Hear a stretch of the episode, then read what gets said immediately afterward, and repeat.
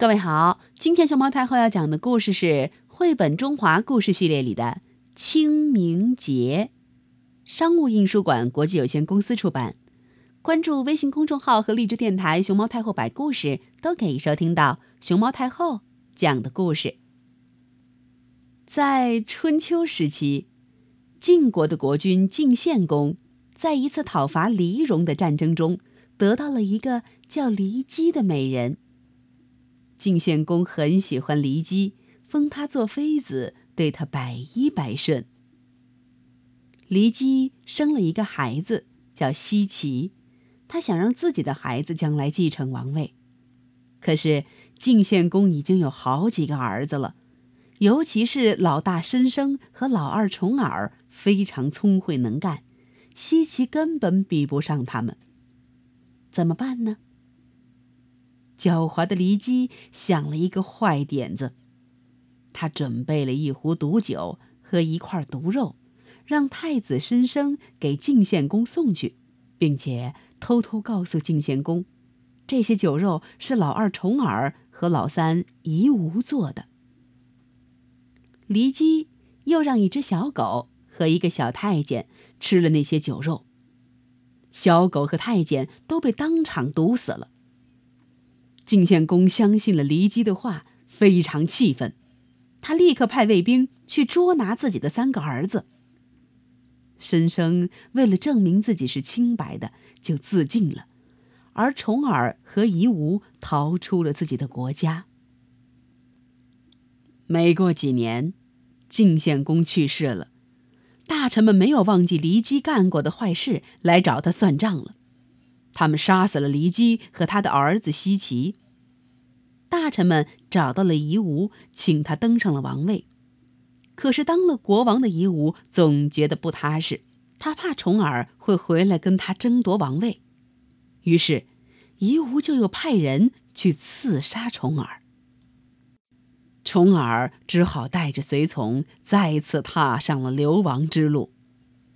走啊走啊，从一个国家到另一个国家。有些国家的国君很客气的招待他们，还送给他们粮食和财物；而有些国家的君主却毫不客气的把他们赶走。在魏国，重耳遇到了大麻烦，他的行李被人偷走了。这下，他们没有钱，又没有粮食，只能挖野菜来填填肚子。没过几天，重耳就饿得昏倒了。他身边的一个随从介子推很难过，就冒着生命危险，想尽办法弄了一点肉汤献给重耳。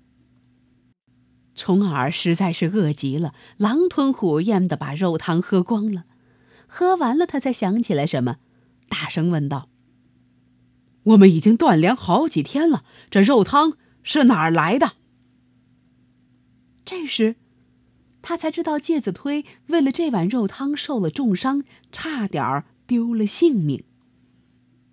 重耳非常感动，他流着泪对介子推说：“我怎么才能报答你的救命之恩呢？”介子推说：“我不要任何报答，只愿您以后能做一位贤明的君主。”一转眼，十九年过去了。在这期间，晋国又换了几任君主，可是他们一个比一个坏，老百姓的日子过得很糟糕，大家都盼着重耳能赶快回来。终于有一天，秦国派了三千名甲士护送重耳回国了，老百姓和许多正直的大臣都拥护他，重耳当上了国王，他就是历史上著名的。晋文公。晋文公一登上王位，就忙着改革朝政，他想让老百姓都过上好日子。忙了好一阵子，晋文公才想起封赏那些追随他的大臣们。他封赏了许多大臣，却忘了封赏介子推。原来回国以后，介子推就背着母亲到绵山隐居去了。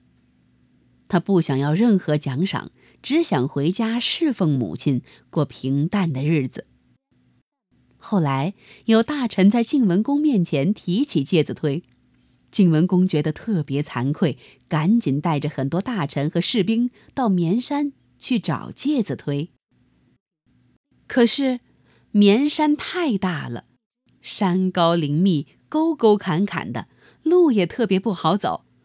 士兵们搜寻了很久，也没有找到介子推。有人出了个主意，不如放火烧山，这样介子推肯定得出来。于是，晋文公就让大家点火烧山，把山的三面都点燃，只留一面。大火烧了三天三夜，还是不见介子推出来。等大火熄灭后，他们上山一看，介子推母子已经死了，旁边还有一棵烧焦的大柳树。晋文公后悔极了，他痛哭起来，命人把介子推母子安葬在那棵烧焦的大柳树下。为了纪念介子推。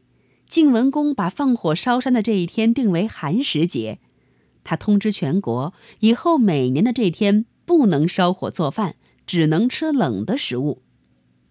第二年，晋文公带领大臣们到山上去祭奠介子推，让人惊奇的是，那棵烧焦的老柳树又复活了。晋文公望着复活的老柳树，就像看见介子推一样亲切。他满怀敬重地走到树前，折下一根柳枝，编了一个圈儿，戴在头上。从此以后，每到这一天，人们就把柳条编成圈儿戴在头上，或者把柳枝插在房前屋后。这一天被定为清明节，因为寒食节就在清明节的前一两天。慢慢的，人们就把这两个节日合起来过了。每到清明，人们就会带上冷食、果酒去祭拜、怀念去世的祖先。这个习俗一直流传至今。小朋友，你们知道吗？清明节这天，人们会带上酒水、鲜花、食物等物品，供奉在亲人的墓前。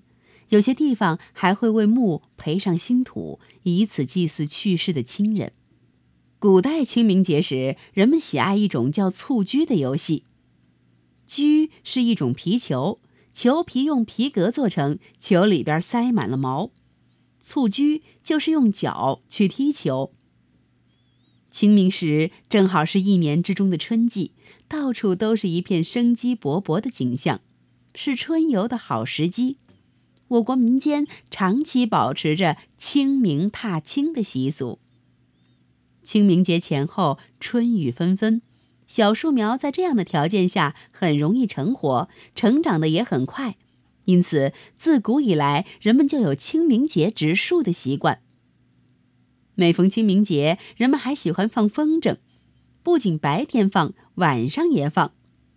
晚上放风筝的时候，在风筝的拉线上挂上一串串彩色的小灯笼，就像星星一样，好看极了。